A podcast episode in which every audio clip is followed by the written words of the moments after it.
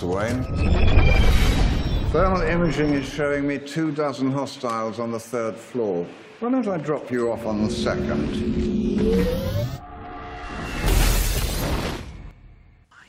En esta ocasión vamos a platicar de Batman contra Superman, el origen de la justicia. Bienvenidos a Cinemanet. El cine se ve, pero también se escucha. Se vive, se percibe, se comparte. Cinemanet comienza. Carlos del Río y Roberto Ortiz en cabina. www.cinemanet.com.mx es nuestro portal. Es un espacio dedicado al mundo cinematográfico. Yo soy Carlos del Río y a nombre de Paulina Villavicencio, nuestra productora, y de Roberto Ortiz, les doy la más cordial bienvenida a un episodio especial grabado vía Skype en viernes de Semana Santa con invitado de lujo Alejandro Alemán, alias arroba el Salón Rojo, directo desde su casa en pijama. Hola, ¿cómo están? Gracias por invitarme. La verdad es que creo que el tema meritaba hacer una pausa en la vacación para hablar de Batman contra Superman. Completamente de acuerdo. También Anchor Sound está ahorita en unos días de cierre de oficinas y de estudio. Pero mira, la tecnología nos permite, Ale y Paulina, que está ahí haciendo esta grabación, tener este enlace y poder platicar de la película justamente en el fin de semana de estreno. Eh, se estrenó desde ayer jueves eh, aquí en México, jueves 24 de marzo. Y tú la viste, Alejandro, unos días antes en la función de prensa. Yo la vi unos días antes en la función de prensa, que por cierto tú fuiste convocado. Fui, mira, convocado lo que se dice convocado, no. Tuve que preguntar qué estaba pasando porque no llegaba esa convocatoria. Me comentaron que llegaron como 3.000 correos solicitando el acceso a la función de prensa y que estaban haciendo una, pues una revisión de los medios. Al final sí me mandaron los documentos para poderme anotar, pero ya fue un día muy complicado para mí y, y ya no pude asistir. Era viernes, eh, fue el viernes de la eh, semana pasada, ¿verdad? Fue sí, el fue, el, fue el, viernes. Este, la verdad es que la pregunta iba obviamente con, con Jiribilla porque no sabía si te había tocado a ti el relajito que fue esa función de prensa. Porque bueno, como sabrán, Batman contra Superman dura dos horas y media. Citaron a la una para empezar a las dos, lo cual pues entendía porque casi siempre, o más bien siempre que es una película de este tipo, pues salen medios de hasta debajo de las piedras, ¿no? O sea, gente que nunca ves en las funciones de prensa se apersona esos, en esas eh, tipo de películas, en los blockbusters, ¿no? Y total que nos hicieron esperar en realidad prácticamente dos horas y media. O sea, hasta las tres y media de la tarde pudimos, empezó la, la función. Y, pues la verdad es que sí, ya habíamos algunos que estábamos eh, pues desesperados porque efectivamente era un viernes complicado y pues, para no hacer el cuento largo, la vi ese día nada más la mitad. Okay. Porque no podía yo quedarme a, a, pues a seguir esperando, ¿no? Ya me habían quitado dos horas y media, ya era too much. Y entonces pues la vi el jueves en la función de medianoche, que creo que estuvo mejor porque, digo, finalmente la función de prensa también se llenó de puros fans, pero eh, fue mejor creo verla con fans de de veras. Que incluso no entendí por qué, pero bueno, igual ya aplaudieron al final porque ya se había acabado, ¿no? Es así como yo lo leí. Pero el, el, chiste es que aplaudieron, ¿no? Entonces, pues la, en, en, realidad ya llevo a estas horas 1.5 veces que la veo. Así es, y así se va a quedar por el momento, según tengo entendido. Pero déjame te cuento también mi experiencia y mi perspectiva, Alejandro.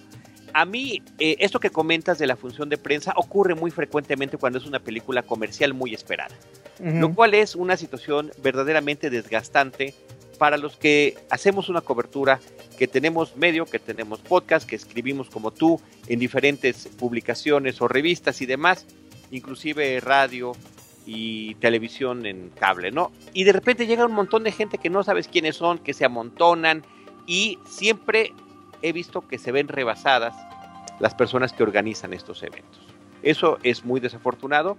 Yo ese mismo viernes entré en línea a comprar mi boleto para la función de la medianoche y efectivamente la vi en la noche, igual que tú, de, mier de miércoles a jueves. El ambiente efectivamente es muy distinto. Yo iba con un poco de flojera por la hora. Eh, además casi me confundo de día, pensé que era de jueves a viernes y era de miércoles a jueves. A mucha gente le pasó lo mismo. Sí, no, y No me de verdad, si no es por mi hermano que me dice, oye, oye, hoy nos vamos a la película, se me, se me va el avión. Eh, pero ya que llegas allí, que ves a toda la gente, parecía el metro, ¿eh? Increíble, pero un ambiente muy, como dices tú, de fans, muy cordial, muchísima gente. Vi más gente con playeras de Superman que de Batman, cosa y caso curioso.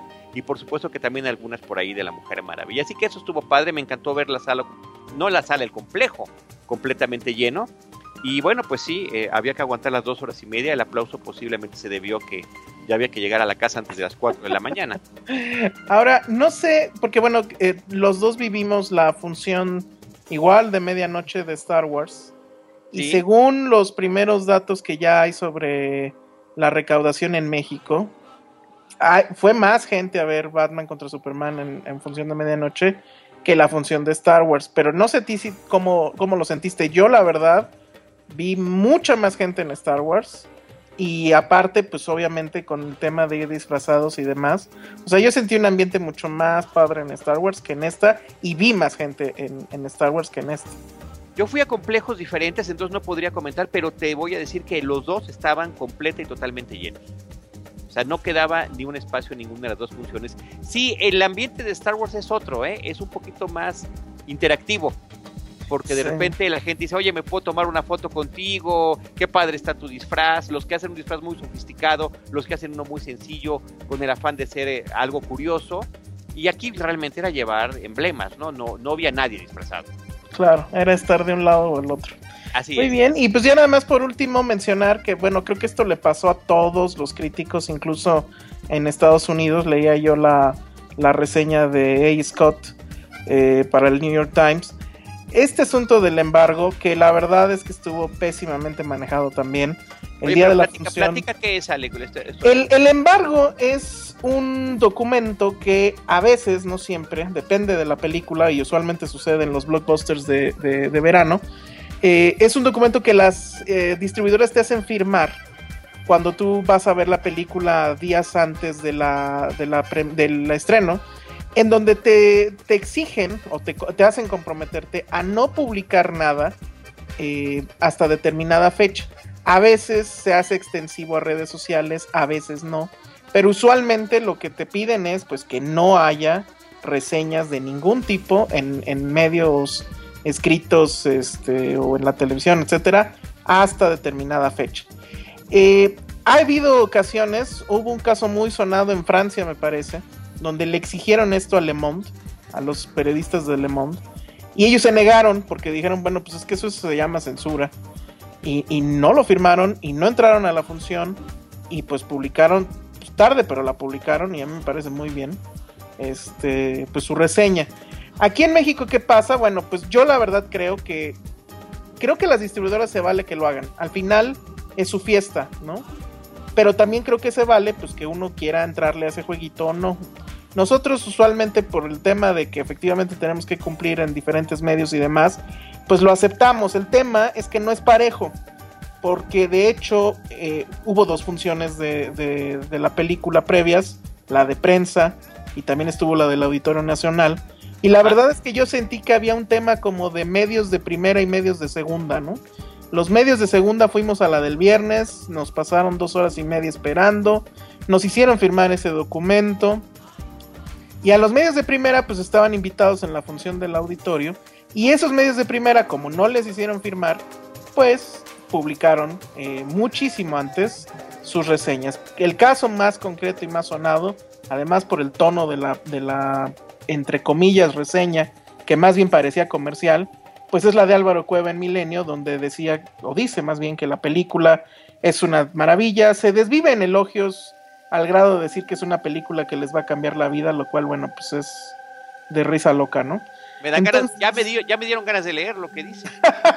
Es lo malo, cada que lo comentamos creo que estamos llevando más lectores. Sí. o sea, Qué Pero la verdad es que sí es una cosa de locos, ¿eh? O sea, en fin. Y el tema se hizo todavía más grave porque el día en que supuestamente se levantaba el embargo, ya tarde, o sea, se levantaba el martes, y la distribuidora envió un correo a las 12 del día pidiendo que no se sacara nada hasta las 4 de la tarde.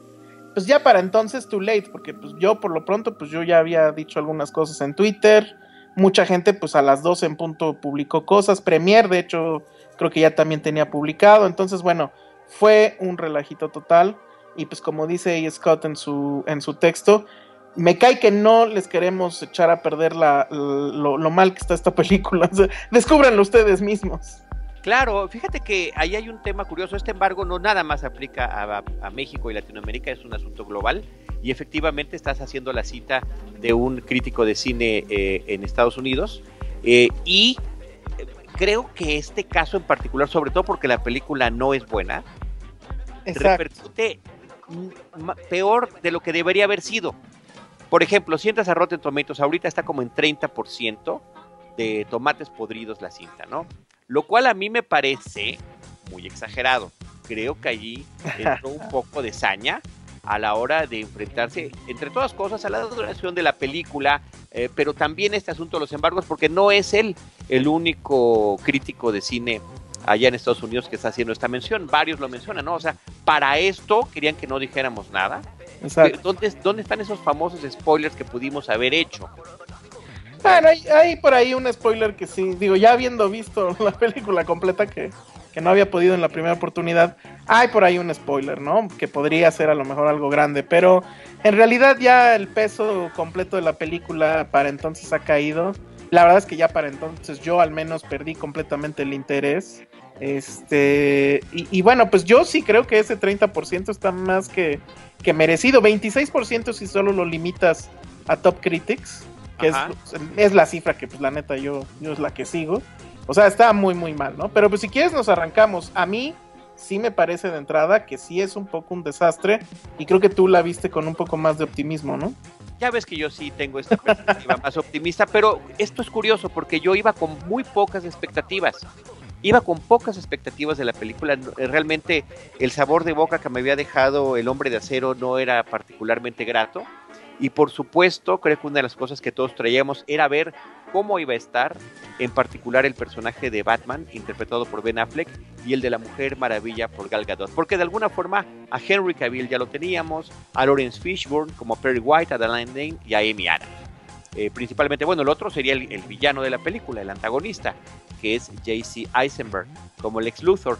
Y en términos generales, Alejandro, yo debo decir que mi experiencia inicial de la película, cuando arranca, antes de que la película del hombre de cero termine, es decir, en plena pelea entre el general Zod y Superman destruyendo a Metrópolis, que fue una de las grandes y tremendas quejas que tuvimos como público eh, y como reseñistas o críticos o como lo quieran ver sobre esa película, que el gran héroe que siempre se encarga de estar salvaguardando a la humanidad, parecía que no le importaba estar destruyendo edificios como si estuviera en una maqueta de película japonesa de Godzilla, eh, y que no se vieran consecuencias de estos hechos. Ahora la película arranca presentándonos esta misma batalla desde la perspectiva de Bruce Wayne, que está llegando en ese momento a Metrópolis y que trata de recorrer la ciudad como si estuviera haciéndolo en, en septiembre del 2001 en Nueva York.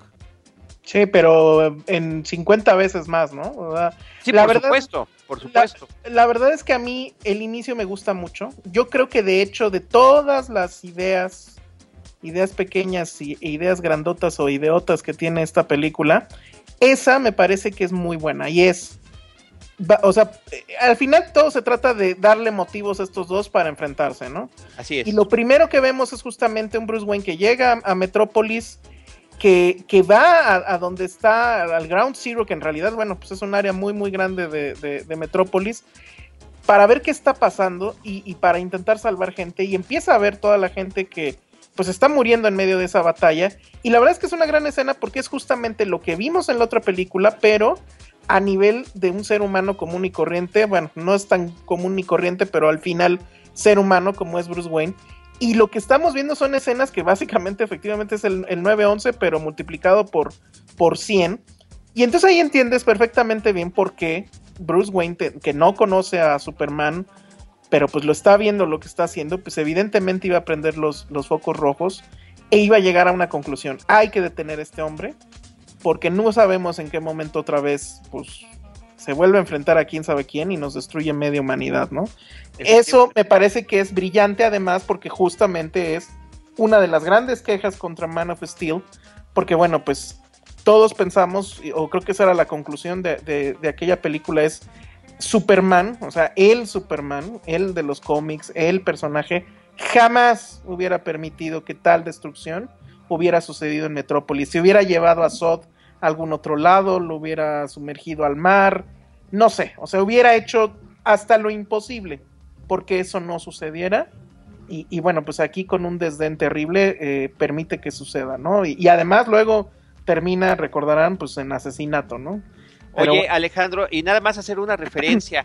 Este asunto de ver la perspectiva desde, la, desde las personas comunes, eh, me parece que es interesante mencionar que había sucedido en el universo de Marvel. Yo no estoy peleado, ¿eh? Entre Marvel y DC, o sea, no estoy casado con ninguno de los dos. En ambos tengo quejas y en ambos tengo personajes que me gustan mucho en diferentes versiones. Pero apareció una serie eh, que se llamó Marvels, novela gráfica, que tuvo cuatro volúmenes, que justamente trataba de algunas batallas épicas e importantes en la historia de superhéroes como los Cuatro Fantásticos o como el Hombre Araña, desde la perspectiva de lo que estaba sucediendo con la gente, tal y como lo vemos en esta película.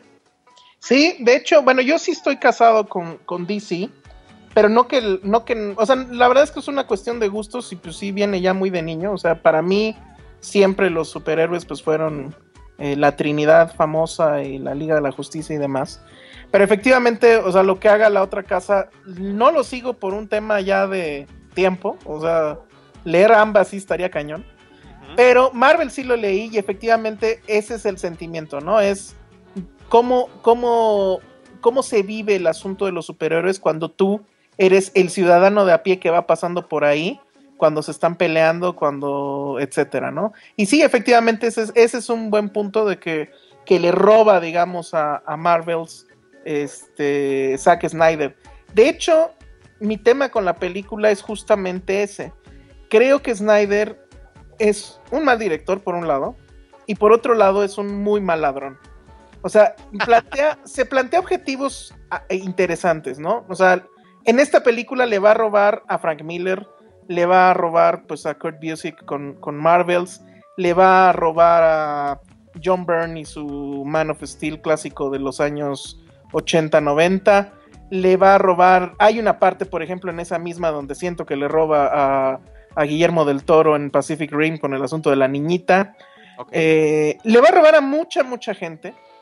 Pero al final se va a traer pues, simplemente algunas viñetas, música, y uh, ciertas cositas, pero no se va a traer lo importante, no roba la esencia. Es como si alguien se metiera al Louvre y, y, en vez de robarse la Mona Lisa, se trajera el extinguidor que está al lado de la puerta y algunas postales de la tienda de regalos.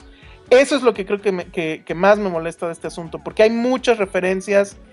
Digo, los que seguimos los cómics sabemos más o menos de dónde las está sacando, pero no hace nada con ellas. Es muy, muy torpe en todo lo que sucede. Y estás de acuerdo que suceden demasiadas, demasiadas cosas. Hay muchas subtramas en la película. Yo, mira, más que robar, de repente sí veo el asunto cuando es una referencia, cuando es un robo y demás. Aquí, lo que decía yo de Marvels podría interpretarse como una referencia. Otra importante, ya mencionaste varias, qué bueno que lo has hecho. Digo, lo de Frank Miller, eh, me imagino que te refieres a la serie de The Dark Knight. Así es. Y en el caso de, de, de X-Men, bueno, está este tema de llamar a rendir cuentas por parte de eh, gente de gobierno, de comisiones, de, de, legisladores, ¿no? En este caso una senadora, uh -huh. eh, a los superhéroes, como sucede en las películas y la serie de X-Men, ¿no? Así es. Eh, y que es este asunto que también es muy interesante, pero pues no lo pone, no sabe cómo llevarlo a buen puerto, que es de qué pasaría si en realidad existiera alguien tan poderoso como Superman en el mundo real. ¿Qué pasaría si básicamente tuviéramos un dios bajado eh, del cielo y que está haciendo todo lo que está haciendo? ¿Cuál sería la reacción de la humanidad? Pareciera que Zack Snyder es el más indicado para contestar esa pregunta, dado que él ya hizo Watchmen. Y Watchmen, entre otras cosas, pues intenta responder justamente esa pregunta y, se, y juega mucho con el tema moral de los superhéroes y demás en un mundo completamente realista. Pero, pues bueno. En una realidad alterna, además. En una realidad alterna, pues, pero que funciona como si estuvieran pasando en el mundo real, ¿no? Y sí. bueno, pues esa película pues es otra vez lo mismo, ¿no? O sea, eh, visualmente era una maravilla. A mí me gusta mucho el personaje de Rorschach, por ejemplo, pero al final no logra, eh, no logra eh, detectar los verdaderos temas, no logra plasmar en la pantalla lo que sí sucede en el cómic o lo que te transmite el cómic, no hay sensación de peligro, etcétera. A mí me parece que es una muy mala adaptación. Watchmen. De Watchmen, sí. A mí, a mí me gustó mucho, Alejandro, mucho, mucho, mucho. Híjole, es que no sé.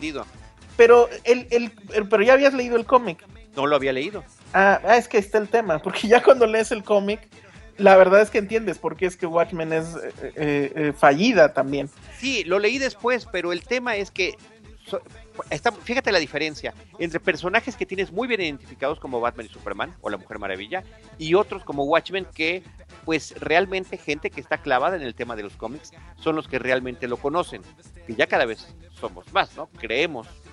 Eh, ¿Quién sabe? Espero que sí. De algo tendría que servir tanta película. y cómo, si no lo conoces, como fue mi caso, que también por falta de tiempo dejé, he dejado mucho tiempo la lectura, de los cómics, eh, lo, ves como algo novedoso, interesante, eh, alterno en todo sentido. Y a mí me gustó visualmente, me gustaron los personajes, me gustó la historia, me gustó la doble moral que tienen prácticamente todos los personajes y tanto cuestionamiento que se hace. Pero bueno, eso y el, porque también hay que decir que Zack Snyder pues ha estado haciendo películas de novelas gráficas y de cómics. Está también 300 de Frank Miller, que a mí me parece que también funcionó muy bien. Donde, donde se va donde cae todo, y regresando al tema que estabas tocando, de los superhéroes como deidades, es en El Hombre de Acero, donde hay un sinfín de referencias entre Superman y Jesucristo, las poses como si estuviera en la cruz, la forma en la que se eleva, y creo que ahora lo retoma, pero siendo muchísimo más enfático, y que eso, que además queda sobreexplicado, le hace perder también esa posibilidad de tocar temas como ese el, tema está presente en, muchos de los diálogos y efectivamente yo creo que está... Es, es, muy pesado ese asunto. Creo que el que más insiste en ello es el personaje del ex Luthor y, sigue con las eh, imágenes este, bíblicas y demás.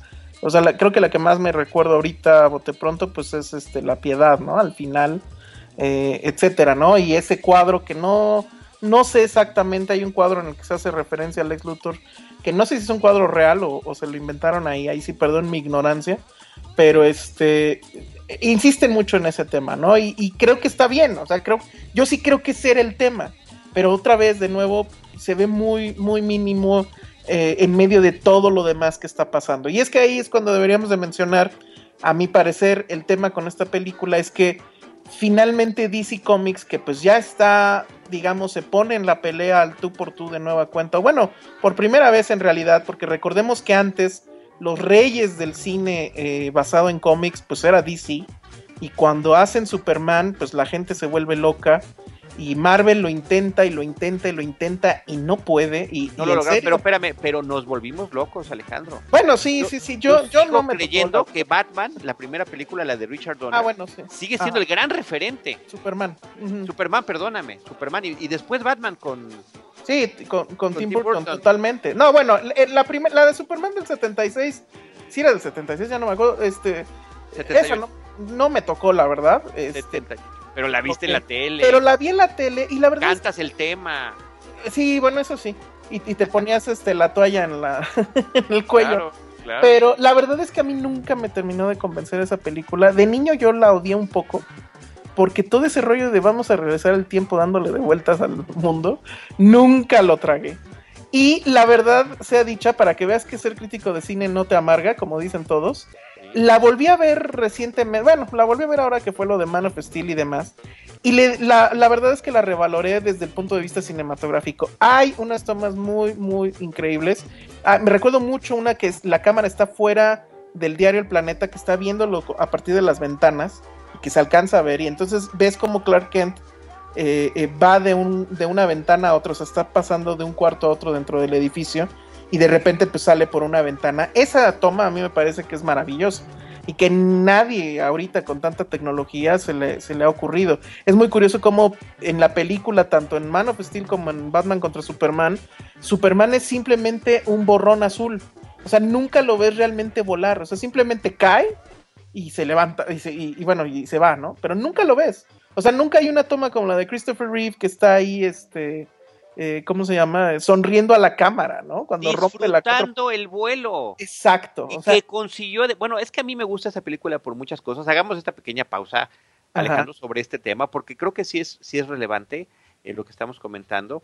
Eh, yo digo que es la- el gran referente de- del tratamiento de un, de un personaje de cómic, porque fue muy fiel a la historia original, tiene una adaptación muy interesante, se va a los orígenes del personaje en orden cronológico, desde eh, el planeta de Krypton, lo que pasaba en Krypton, inclusive antes de que fuera destruido, la forma en la que es colocado en la nave, su padre y su relación con estos eh, villanos que aparecerían hasta la segunda película, el general, el general Zod y compañía, y el, tratamiento de su infancia y su juventud, eh, su etapa adulta y todas estas situaciones icónicas, ¿no? Ya no había casetas telefónicas para poder eh, cambiarse de traje, ¿no? Eso es uno de los grandes gags de la película. Eh, la forma en la que va a los callejones y se abre el saco para, y la camisa para demostrar que abajo tiene la S. El gran rescate de Luisa Lane en el tema del helicóptero, que yo siento que es una escena que ha sido retomada para muchos otros superhéroes. Caídas similares en las que el superhéroe tiene que salvar a alguien en edificios e incluyendo helicópteros, ¿eh? Podríamos hasta hacer por ahí una listita. En fin, una serie de elementos y, eh, y, y efectivamente el tagline que tenía en ese momento la película, uno de los slogans es sí. creerás que un hombre puede volar. Sí, y la verdad es que sí lo creías, ¿no? Y además, creo que su mejor efecto especial, pues se llamaba Christopher Reeve, ¿no? Sí. O sea, yo creo que ningún otro Superman ha tenido ese carisma, ni, ni se la crees como, como, a, como a Christopher Reeve. Pero, Este no ha habido, pero no ha habido tantos. Bueno, pero es que, o sea, está Henry Cavill y están todos los que se han hecho en, también en televisión, ahí, ahí sí los estaría agregando. Y el Pero fallido, bueno, y el fallido de, de, de la película del- de Brandon Robb, Ah, de, de Superman Returns, tal vez.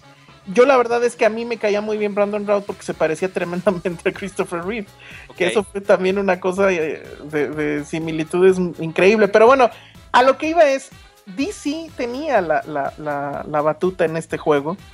Y pues con muchos años de experiencia de fallar y demás, Marvel se la arrebató hace, ¿qué será? Ya tienen 10 años haciendo esto. Y la verdad es que, pues bueno, nos guste o no, Marvel lo está haciendo muy bien. Yo creo que de, no sé ya cuántas películas van del universo cinemático, no sé si ya son 10, pero pensemos que de esas 10, pues básicamente, pues dos estarán muy, muy malas, ocho son visibles y a lo mejor cinco son muy, muy buenas, ¿no? Y en términos de lana, bueno, pues ni hablar, ¿no? Entonces, sí es importante o era importante que DC lo, lo intentara, pero yo pensé que lo iba a intentar a su modo. Y lo cierto es que esta película es la copia de la estrategia Marvel, que es te vamos a entregar cosas, no te vamos a entregar películas, te vamos a entregar episodios. No te vamos a entregar nunca el, el rompecabezas completo. Te vamos a ir dando pieza por pieza y lo único que vamos a hacer es generar expectativa para lo que viene. Y mucho de lo que también hace que esta película falle es justo todo el momento en el que se tiene que pausar todo para hacer referencia a cosas que van a suceder en algún momento en el futuro. Y pues sí, digo, spoiler, pues se ven ahí eh, ya los primeros personajes de la Liga de la Justicia. Insiste mucho en estas escenas de sueños de, de Batman, que yo no sé qué cama tendrá o que de qué marca será su colchón, porque tiene unos sueños bien feos. Oye, pero- pero, también, también tiene los sueños Superman. ¡Ah, Está- también! Y los dos, y los dos sueños, y los dos personajes que tienen unos conflictos tremendos y por los que están sufriendo, que eso me parece una idea muy interesante, Alejandro. A mí, a mí Eh, la- el tema es la paternidad perdida, ¿eh? Sí, pero la verdad es que este recurso de que cada rato hay un sueño, sí, sí me habla de un guion, pues muy chafa, ¿no? O sea, donde, donde le tienen que meter a la de a fuerzas estas cosas para poder hacer referencia a lo que viene, etcétera. Marvel, ¿qué hacía? Digo, ahora ya lo hace todavía con más descaro, pero al inicio Marvel, ¿qué hacía? Pues te ponía un stinger, o sea, una escena extra al final de créditos. Con eso ya te quedabas prendidísimo y ya querías ver lo que sigue. Bueno, pues aquí en vez de hacerlo al final, lo hacen al principio, en medio, al final. O sea, toda la película es referencias a algo que va a suceder en el futuro, que quién sabe qué es. Hay una escena de un sueño de un hombre que le está diciendo que Luisa Lane y que no sé qué. Además, sus sus sueños todos locos, donde en el sueño se desmaya, Ajá, ajá. despierta en el sueño. O sea, ni Inception, yo creo. Está muy mal eso, ¿no? Entonces, la crítica ahí sería, yo pensé que DC iba a traer su propia estrategia, iba a tener su propio estilo, y no. O sea, está copiando exactamente lo que está haciendo Marvel. Salvo el tema de tener escena después de los créditos. Exacto, porque no pasa nada. Después de dos horas y media de ver la película, más los anuncios, más el traslado, más la No. compra de palomitas y demás, se pueden levantar tranquilamente si así lo desean, porque no sucede nada. Yo quería que saliera Porky diciendo eso es, to- eso es, to- eso es todo, amigos. Es de Warner, pues debieran Claro. aprovechar. Pues mira, eh, yo creo que este asunto de los sueños eh, también es una oportunidad perdida. No, no nada más el sueño por, por el sueño, pero sí este asunto en el que estamos viendo un paralelismo entre los dos personajes. Los dos personajes que han perdido a sus padres, los dos personajes que están sufriendo por esa pérdida, pero que a la vez el hecho de que haya sucedido y, haberlos, o haberlo o no tenido, que es la gran diferencia entre Bruce Wayne y Kal-El o Clark Kent, es lo que marca una diferencia importante.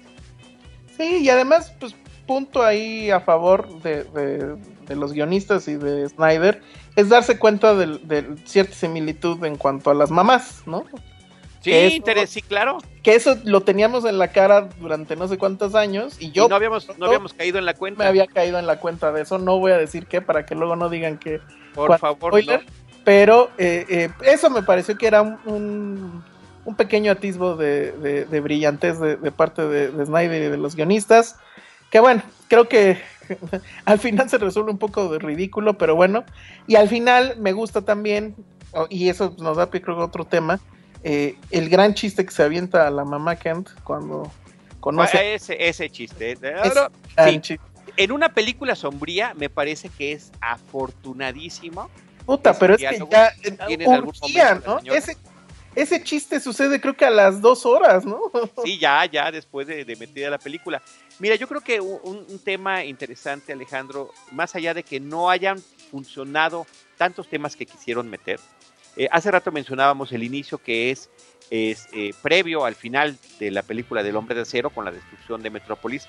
Me gusta también, que a ti me parece que no, cuando lo platicamos eh, por ahí por, WhatsApp, me decías que no te había gustado, el inicio que son ciertas cosas que están sucediendo en diversos puntos del mundo, en África, en el Océano Índico y en otros lugares que a mí me recordó un poco el inicio de encuentros cercanos del tercer tipo, cuando había diferentes eh, pues contactos, todavía no del tercer tipo, pero diferentes contactos con el fenómeno extraterrestre, diferentes situaciones extrañas que estaban sucediendo que nos llevarían hacia eh, la llegada de esta nave espacial. Aquí, por supuesto, esto todo tiene que ver con eh, lo que estabas platicando hace rato, de empezar a dejar estos, estos pequeñas pistas de lo que pasará en las siguientes películas, particularmente con la Bueno, Liga de la Justicia, que al menos está planteada para que sean dos cintas más.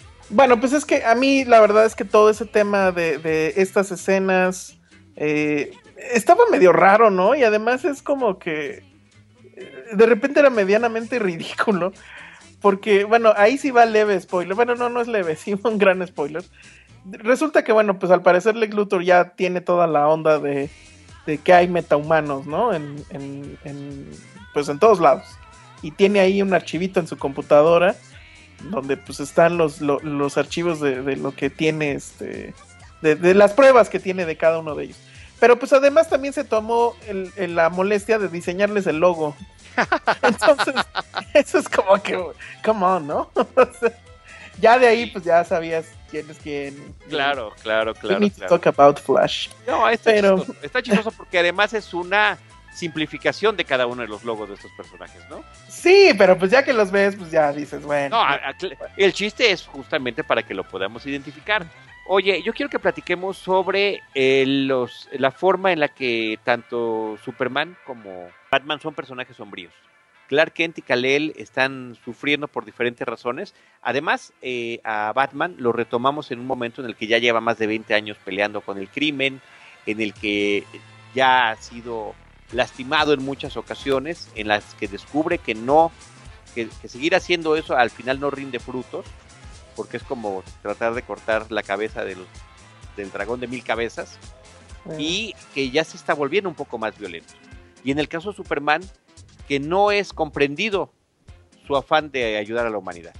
A mí me molesta la verdad mucho este tema de, de tanta de tanta falta de luz, pues que nadie pagó el recibo, ¿no? Porque la verdad es que ahí yo sí siento que, o sea, se quejaban de Nolan, se quejaban de que su mundo era todo oscuro y todo denso y demás. No, bueno, este hombre le lleva no sé cuánto de ventaja en ese tema, ¿no? O sea, todo mundo en la película se la pasa sufriendo, ¿no? O sea, Batman tiene sus pesadillas, Superman tiene ahí visiones más bien.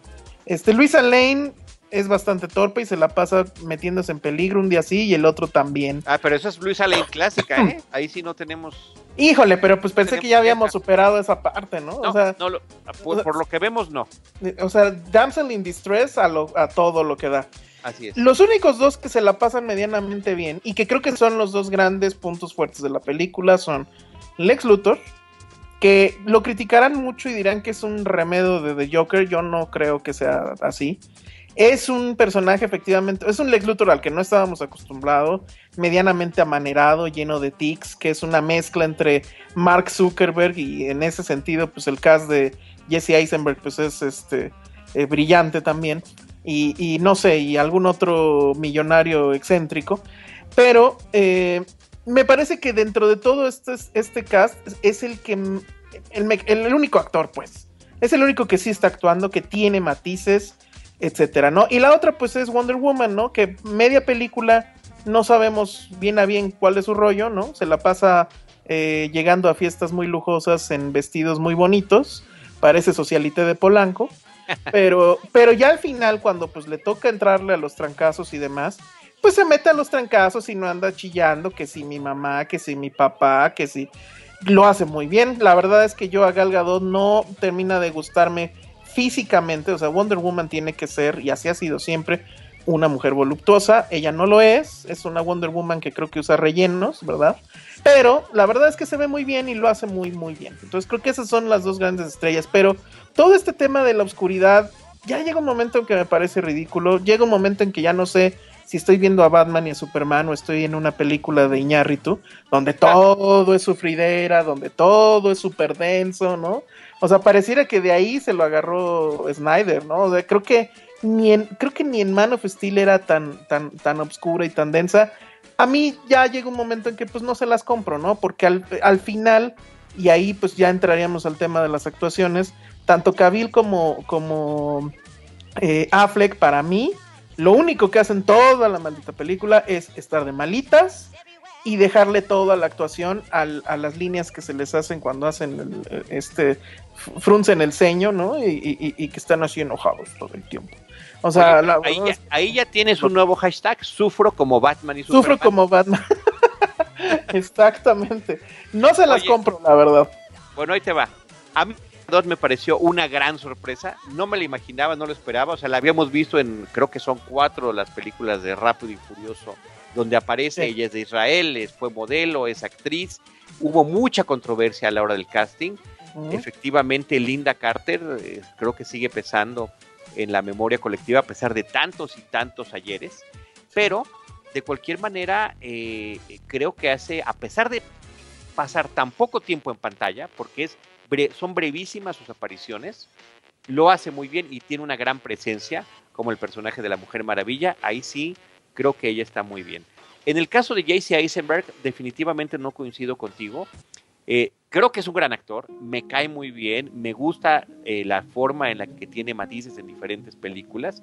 Por supuesto, me encanta en Zombieland, pero en el caso del ex Luthor, sí creo que efectivamente es una copia mal hecha del hit del, del no, Joker de Heath Ledger, definitivamente. Son demasiados los parecidos que tienen y, y ya no es novedad y me parece que ni siquiera le sale bien. Entiendo la intención, pero me parece que no funcionó esta forma de presentarnos a un nuevo Lex Luthor. Y eh, creo que también tendríamos que mencionar el caso de Jerry Irons, que se integra como Ah, sí. Alfred, que pues definitivamente yo me quedaría con Michael Caine, qué pena que, que no pudo continuar. Eh, este es un Jeremy Irons, este es un Alfred que se ve un poco más joven, que se ve un poco más activo, más participativo, eh, activo, ¿no? Físicamente arreglando cosas y demás, pero que realmente eh, me parece que le faltaba la elegancia que tenían otros Alfred. Me, me gusta, me gusta el esgrima verbal constante contra, contra Bruce. O sea, es un Alfred que prácticamente se la vive buleándolo. y, y, y, bueno, es curioso, creo que ese Alfred en realidad es el Alfred de los videojuegos, ¿no? Cuando juegas Arkham Knight, eh, quien constantemente te está diciendo por dónde viene la bronca y etcétera, es, es su Jarvis, por así decirlo. Claro, de, claro. De Iron Man. Es justamente Alfred. Y aquí es lo que hace, ¿no? Y además, pero además pobre, porque yo no sé si en algún, o sea, le ha de pagar muy bien efectivamente, porque el pobre lo tiene armando los gadgets, ¿no? Este, armándole la, la, la, armadura nueva, este, checando qué onda con lo de la, ay, no, bueno, ya iba a decir ahí, ay, bueno, sí, checando qué onda con la kriptonita, este, y además arreglando el coche, y luego pues sí le man, todavía le sirve el café y demás. O sea, la verdad es que la explotación laboral de Alfred está preocupante en esta, en esta película. Espero que le estén pagando muy bien. Sí. Yo, yo Ahora, la otra era la llegada de Ben Affleck como, como Batman. Sí, como, ahí tú era muy polémica. No, tú tuviste problema. Yo creo que yo creo que su, pasa la prueba, definitivamente. No, mira, a mí, a mí sí me gusta ese tono sombrío. Es que aquí hay, o sea, hay dos cosas. O sea, los personajes es lo que, lo que tienen que actuar y cómo lo actúan. Por eso a mí me gusta Eisenberg. O sea, tiene que hacer eso porque yo supongo, pues está en el guion. Y creo que dentro de lo que le dejan jugar, pues lo juega bien. O sea, lo resuelve, pues. Que está chafa, pues sí, pero pues es lo que le pusieron a hacer. Y en el caso de este Batman, a mí me llama mucho la atención a nivel personaje que sea un Batman tan lejano de Batman. Es decir, Batman usualmente su arma secreta, su, su gran arma, pues es el intelecto. Y aquí nunca lo ves usando el intelecto, nunca lo ves siendo detective, o por lo menos un buen detective. ¿Resolviendo, ¿resolviendo un acertijo? Pues resolviendo un acertijo que yo, no sé, o sea, hay un momento donde según esto está buscando a unas personas, eh, está resolviendo ahí que quiere encontrar quién es cierto este, mafioso, de repente se le cruza a Dania Prince, jamás se entera dónde le deja cierto artefacto y casi casi lo deja en sus narices, cosa que un Batman clásico jamás hubiera permitido. Y es, creo, un tipo que en vez de usar el intelecto, pues está muy enojado y lo único que hace es usar pues la fuerza bruta. Y, y, y, pues ahí está esta escena donde Batman está en el CrossFit, ¿no? Con su llantota de, de camión que yo no sé si eso efectivamente suceda en el CrossFit o si no va a empezar a suceder, yo creo, ¿no? Haciendo un poco el Rocky, ¿no? Sí, claro. Y, y, y, la verdad es que no termina de gustarme. Luego además es un Batman que ya no sé si era sueño o no, pero yo lo vi disparando armas más de una vez. Sí. Y eso, eso está bien loco porque estoy de acuerdo que se le quiera cambiar cosas al personaje y lo que sea, pero ahí sí se están metiendo en en la base fundacional del personaje. Bueno, Entonces, hasta, hasta pensé, pero espérame, hasta donde recuerdo sí es, sí es el sueño, ¿eh? Yo estoy casi seguro que al final, o rumbo al final, sí agarra la pistola de alguien y empieza a disparar. Pero, y bueno, y bueno, en el sueño, pues, ¿por qué estaría disparando, no? Pero bueno, ok, es un sueño. Pero, eh, eso por parte del personaje. Y por parte de Ben Affleck, creo que Ben Affleck en el traje se ve bien. O sea, efectivamente se dieron cuenta que tiene el, eh, la barbilla pues cuadrada tipo Batman. Pero como actor, la verdad a mí me sale de ver mucho. O sea, no, no hace nada. La verdad se la pasa enojadito. Igual frunciendo el ceño. Eh, nada que ver con Christian Bale y, etcétera. O sea, había más rango, había más tono. Aquí, pues básicamente es estoy de traje y enojado. O estoy con el traje de Batman y enojado. ¿no? Y lo de la voz. Al principio pensé que era buena, una buena salida, ¿no? Como cómo eh, le encuentran una buena justificación al asunto de la voz así. Ajá. Pero luego eso implicaría, según yo, que Batman trae unas bocinas en la, en, la, en el traje, ¿no? Ajá. Lo cual pues me parece también un poquito ridículo, pero en fin, no me convence, ¿eh? la verdad, sí está por arriba de Cavill mil veces, pero la verdad es que Ben Affleck pues no es un buen actor, es un buen director y eso va a estar interesante verlo en el futuro cuando le toque dirigirse a sí mismo. Sí, es un director muy interesante. Pero eh, no, fíjate que no, no estoy tan de acuerdo contigo. A mí sí me gusta que este sea un Batman furioso. Lo estamos agarrando ya, insisto, a un Batman maduro, a un Batman que ya siente que las cosas no han funcionado eh, como él quería a lo largo de los años. Y además ahora resulta que llega este tipo de extraterrestre a poder destruir pues prácticamente nuestro planeta si así se lo planteara, ¿no? Es el, es el Batman fascista de, Frank Miller, de hecho, es el Batman de The Dark Knight Returns, ¿no? Donde pues ya no le quiere responder a nadie, donde ya le vale todo. Pero no se te hizo curioso, y creo que eso también es... E, era un asunto interesante, pero que al, final creo que termina siendo eh, un lastre. ¿No se te hace curioso que en esta película Batman y Lex Luthor al final en realidad tienen la misma idea? O sea, ambos quieren detener a Superman porque ambos creen que es peligroso que alguien ande por ahí afuera con tal poder y ambos están decididos a que la única solución es matarlo. Es curioso, es interesante, está, padre, pero igual creo que no se resuelve como debiera. La resolución del conflicto, de hecho, a mí me parece muy tonta. Es que, es que ese es el problema. La, resolución de los conflictos termina siendo, como en muchas películas de superhéroes y que ya estamos un poco cansados, a empujones y a puñetazos. Lo cual es absolutamente desgastante y me parece que ahí también está un punto sobre la duración de la película. Tenemos dos, entre comillas, grandes batallas. Una, por supuesto, la del título Batman contra Superman, pero que de alguna forma al menos tratan de justificar desde que arranca la película, es más, justamente desde que arranca la película, y la otra contra este personaje que no voy a decir cuál es, porque podría ser spoiler. No, pues está en los trailers, chavo. Está en los trailers, es que yo ya ves lo que me pasa por no ver los trailers. Qué bueno que no ver los trailers. Doomsday, ahí está Doomsday. De hecho, toda la película básicamente está spoilereada en los trailers, ¿eh? Y qué pues horror, Qué horror. Bueno, pues por eso no los veo. Pero son escenas larguísimas y absolutamente innecesarias. De entrada, la gran pelea ya sucede tarde, ¿no? Sí. O sea, al principio hay al menos una con Batman, pero ah, era un sueño. Eh, que también dices, ¿cómo es posible que se gaste tanto tiempo en esa escena donde está peleando ahí con unos eh, monos en el desierto? Se gasta no sé cuánto tiempo en eso para que salga con que, ah, es un sueño. Ok. Luego la persecución en el Batimóvil, la verdad, bastante chafita excepto por lo que sucede al final, que también vienen los trailers, by the way. Pero bueno, y ya viene la pelea, y la verdad es que la pelea a mí sí me gustó. No sé tú qué opinas, pero creo que está bien hecha. Ahí sí puede presumir eh, Snyder que es mucho mejor que Nolan. Nolan es pésimo eh, dirigiendo acción. E, y luego después viene pues ya la pelea final. Que hay antes un, un momento en el que Batman entra a, digamos, en asalto a un edificio donde están todos los malos. Secuencia que también está en los trailers. Pero esa secuencia está bien padre, porque ahí sí ya ves la forma de pelear de este Batman. Y sí es muy brutal, ¿no? O sea, sí es este, un boxeador callejero que se va a agarrar puñetazos y casi no usa los gadgets ahí, sino todo es este, fuerza, fuerza, fuerza. Admito que está padre, pero pues también admitamos que está raro, ¿no? Sí es, sí es otro Batman. Y, y bueno, y ya la pelea final, final, pues sí es el clásico, saquemos al monstruo y bueno, acaba exactamente igual que Fantastic Four, acaba igual que, ¿cómo se llamaba esto? Eh, Hulk. Una de Hulk, sí, Hulk. Ajá, ¿no? Donde ya es nada más sacar al monstruo, que venga la destrucción, que vengan los puñetazos, listo, nos vamos, ¿no?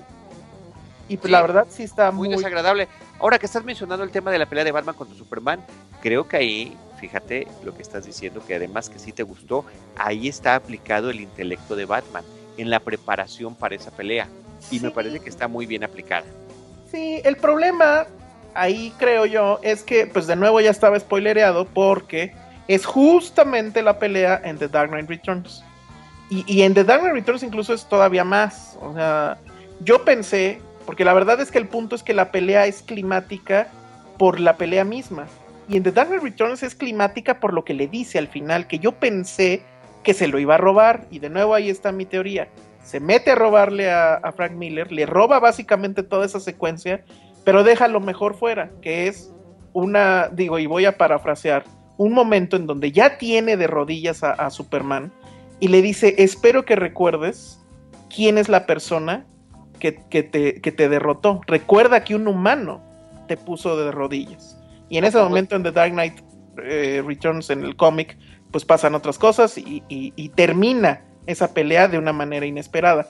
Y aquí ni siquiera hay eso, ¿no? O sea, sí estoy de acuerdo que utiliza el intelecto, etcétera, pero quienes ya habíamos leído el cómic, ya sabíamos cómo iba a suceder. O sea, de hecho no había otra forma, ¿no? Por eso el, el hashtag con el que lo quisieron vender, ¿quién ganará? Pues era bien tonto, ¿no? Porque, o sea, bueno, o sea, era para el público que ya había leído los cómics y pues sabías quién iba a ganar, ¿no? El, el tema era cómo lo iban a resolver y el cómo lo iban a armar. Y pues, bueno, pero también en esa, en, esa, en esa resolución está este referente que no quisimos mencionar hace rato, que ha estado en nuestras narices todo el tiempo y nunca lo habíamos pescado. Pero, ok, o sea, la, la referencia está padre, pero Sí. el hecho en sí es un poco tonto, o sea, sí no, yo creo que no, yo creo que no, y la verdad no quiero abundar más porque sí no, podemos yo sé, pero es que sí fue pero como- es lo que significa, y es decir, Sí. los dos tenemos esto en común. O sea, los dos nos podemos preocupar por esto. Sí, Alejandro, pero allá hay que, allá hay que, aquí hay que darle un poquititito de mérito al asunto, ¿eh? Ahora, retomando la frase que decías de The Dark Knight, el equivalente callejero hubiera sido Who's Your Daddy, ¿no? Ah, exacto. Cuando tiene así a Superman. Ah, no, a mí me parece que sí fue. O sea, es, es- el cómo para la batalla es un poco de pelea de niños, ¿eh? No, eh, con mi jefa no te metas. Algo así. algo así. Que dices, no, bueno. Yo, la- en ese momento, en eso, yo estaba, no tenía yo, re- en, en la, en la función de prensa te- me quitaron el celular para poder entrar, que es también práctica común. Sí. Y pues ya en estos tiempos modernos ya nadie usa este reloj de, de muñeca, ¿no? Entonces, pues yo no sabía qué hora era y yo me tenía que salir a cierta hora. Entonces medio le iba calculando. Cuando vi eso, dije ya, ya sé cómo va a cerrar esto. Adiós, ahí se ven. Y pues sí, la verdad es que ahí ya era muy, muy obvio lo que iba a pasar. Y bueno, pues al final, ¿quién gana? Pues la amistad, obviamente. Como en concurso de Miss Universo. Exacto, Miss Simpatía. exactamente. Bueno, Ale, pues no sé si tengas algo ya final que señalar. De todas formas, eh, salas llenas, todo el mundo quiere ver la película. Sí, sí, sí. Eh, yo creo que va a ser interesante lo que va a pasar con esta película, no por la película misma, sino en términos de mercado y de qué va a pasar con DC Comics. Eh, yo sí creo que va a ser un trancazo. Yo creo de hecho que ya está sucediendo eso. Sí, ya lo es. Eh, ya lo es. va a ser interesante ver, por ejemplo, rumbo a la segunda semana qué pasa. No tiene competencia la película ahorita. Y no la va a tener, creo, tampoco en la siguiente semana, una competencia real, vamos. Entonces, este, yo creo que sí va a ser la lana suficiente. Y si DC está contento con eso y con eso era lo que necesitaba para seguir, pues adelante, un éxito, etcétera pero no ver pero no ver lo que está pasando con la crítica no ver ese menos de 30% en Rotten Tomatoes etcétera yo creo que sí sería un error yo creo que sí se tienen que replantear por lo pronto una cosa que no logro entender ¿por qué carambas le tienen tanta fe a Zack Snyder? Que a lo más ha demostrado ser un buen, eh, no sé, si acaso un, eh, eh, un buen ma- maquilador, pero no es un buen director y mucho menos es un autor.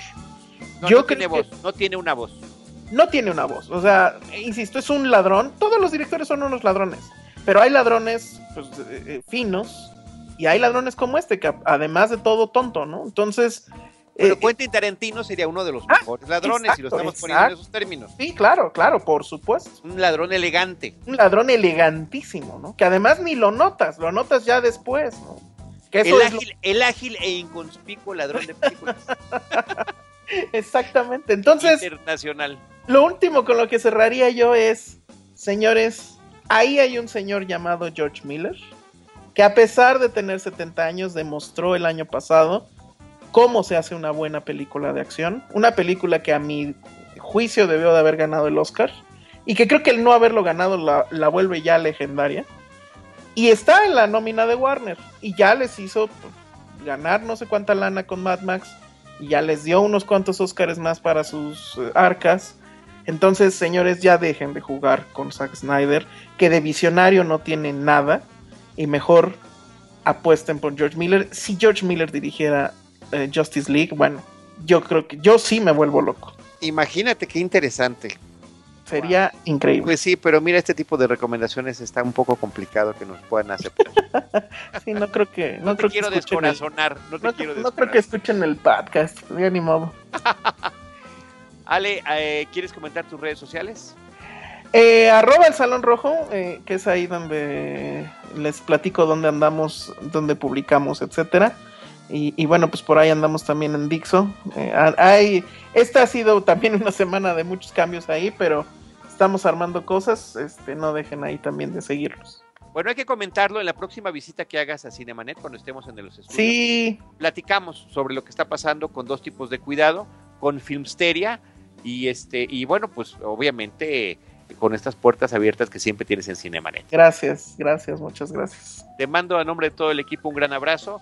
A todos ustedes que nos han escuchado, gracias de verdad por su atención.